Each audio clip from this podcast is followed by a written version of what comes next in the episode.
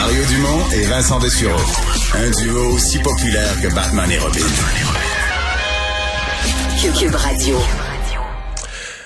Alors, vous l'avez probablement entendu maintenant, Medicago, vaccin euh, québécois, vaccin, euh, la recherche s'est fait à Québec, le développement s'est fait chez nous, euh, qui a été approuvé par Santé Canada, qui est toujours approuvé par Santé Canada, mais qui ne reçoit pas l'approbation, qui a même été rejeté par l'Organisation mondiale de la santé.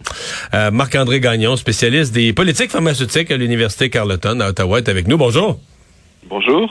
Euh, commençons par dire et à répéter la chose importante, ce n'est pas le vaccin qui est en cause. Ben, tout, à fait, c'est important de le mentionner. Le vaccin, jusqu'à présent, l'efficacité semble en fait excellente. Euh, mais c'est ça ce qui est en cause, c'est le fait qu'il euh, y a une association entre Medicago et les compagnies de tabac et l'OMS refuse complètement d'interagir avec des compagnies qui ont des intérêts dans le tabac. Ouais. On parle de Philippe Morris qui sera actionnaire environ à un tiers qui aurait financé donc cette euh, cette recherche en partie qui euh, c'est dans les politiques de l'Organisation mondiale de la santé ça établi clairement connu? Oui, en fait, depuis 2005, et, là, il faut comprendre, euh, quand on parle de santé publique, euh, le tabagisme, la lutte anti-tabac. En fait, Canada, on a fait énormément de progrès à ce niveau-là, mais dans les pays, euh, beaucoup de pays en développement, encore aujourd'hui, disons que le lobbying des compagnies euh, de, de, tabac, des cigarettiers, est encore immense et ça reste un immense problème de santé publique. Et donc, depuis 2005, l'OMS a mis en place une espèce de convention cadre pour la lutte anti-tabac.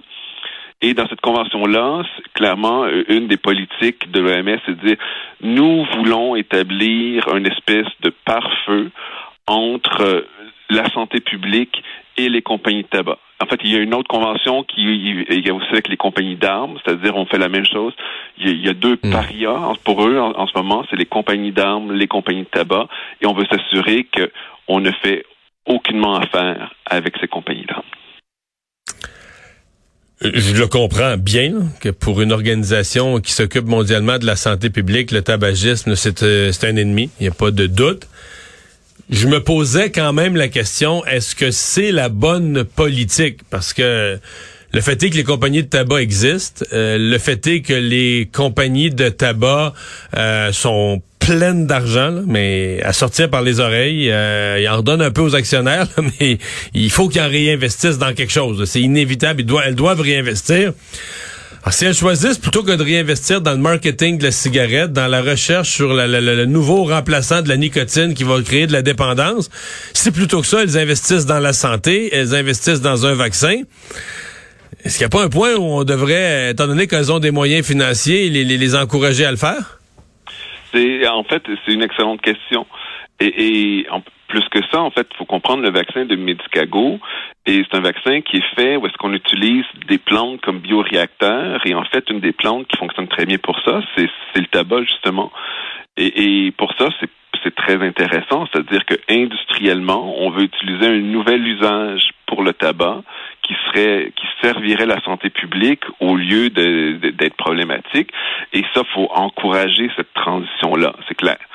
Euh, ceci dit, euh, la Convention cadre a mis des règles claires depuis 2005 et c'est tout le problème lorsqu'on on, accepte des exceptions, etc. L'idée, c'est qu'on veut faire, depuis le départ, une espèce de, de, statement, une affirmation claire qu'on euh, on veut s'éloigner le plus possible. Il faut que le secteur pharmaceutique euh, euh construise ce, ce pare-feu-là. Et Medicago reste une compagnie privée, c'est-à-dire c'est pas des, des actionnaires où est-ce qu'on achète les actions sur le marché. Ça a été c'est des actionnaires qui sont mis ensemble et qui ont décidé de créer la compagnie, mais il n'y a pas de vente publique d'actions. Et normalement, en fait, on ne sait même pas c'est qui sont les actionnaires des compagnies privées comme ça. Mais Philippe Maurice, depuis le début, eux, clairement, ils ont communiqué de presse et pour eux c'est très important pour leur réputation.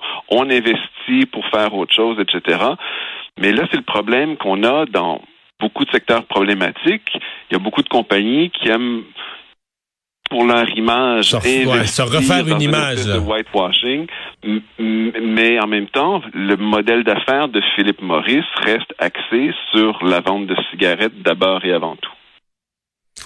Fait qu'en gros, c'est une ligne euh, complexe et délicate. Est-ce que vous avez l'impression que le gouvernement canadien a des arguments à faire valoir. Ben, d'abord, je, vais poser une double question parce que le gouvernement canadien, je relisais le communiqué de presse là il y a quelques jours euh, avant la décision finale de l'OMS, mais on savait déjà là, que, ça brassait à l'OMS, que ça, ça accrochait. Et euh, le gouvernement fédéral avait investi. Là, puis il y a un communiqué où t'as le fédéral dans le décor, t'as Félix, t'as Philippe Morris qui est nommé là, il est nommé comme étant un actionnaire de Medicago, donc il y a pas de cachette là, tout ça est là, tout ça est à découvert. Et est-ce que le gouvernement canadien connaissait les règles de l'Organisation mondiale de la santé? Il me semble que oui. Est-ce qu'il prenait un risque? Est-ce qu'il se disait rendu là, si on a un bon vaccin, on réussira bien à convaincre l'OMS, puis n'ont pas réussi? Est-ce que le gouvernement canadien peut continuer à essayer de faire un lobbying auprès de l'Organisation mondiale de la santé euh, pour les faire changer d'idée? Ben, euh, en fait, c'est toutes des bonnes questions. Moi, ma première surprise dans tout, tout cet épisode-là, c'est de, un de découvrir que la québécoise Medicago était en fait possédée par un cigarettier américain et une compagnie pharmaceutique japonaise. Mais ensuite, c'est effectivement le gouvernement fédéral, on a donné 173 millions de dollars à Medicago pour qu'il puisse développer le vaccin, sous condition que le vaccin soit euh, euh, d'abord et avant tout vendu sur la plateforme COVAX, qui elle est gérée par l'OMS. Et là, quand, comprendre, le vaccin, c'est un, bon vaccin, il est approuvé par Santé Canada et on risque de le faire approuver dans d'autres pays, mais l'OMS refuse de le faire approuver et donc ce ne sera pas disponible sur la plateforme COVAX. Mais là, la question, c'est ben, pourquoi est-ce qu'on a donné 173 millions de dollars à une compagnie sachant les règles qui, étaient très claires, qui étaient en place depuis 2005, euh, sachant que Philippe Maurice était un des actionnaires de Medicago. Euh, ça, pour moi, ça reste une des grandes questions. Puis effectivement, peut-être qu'à l'époque, on se disait, bon, ben, le sentiment d'urgence, euh, le but, c'est on va essayer toutes les options et on verra ensuite.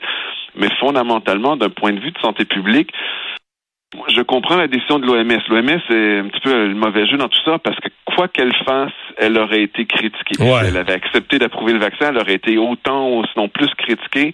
Euh, et, l'OMS a simplement décidé d'être cohérente avec ses propres principes. Et ça, on peut comprendre ça. Mais euh, on se retrouve dans cette situation-là, un petit peu abracadabrante, où est-ce qu'on a dépensé énormément pour développer un vaccin pour que ça soit rendu euh, disponible pour euh, particulièrement les pays en développement. Et là, au final, on se retrouve un petit peu en queue de poisson. Ouais, effectivement. Marc-André Gagnon, merci beaucoup. Au revoir. Ça m'a fait plaisir.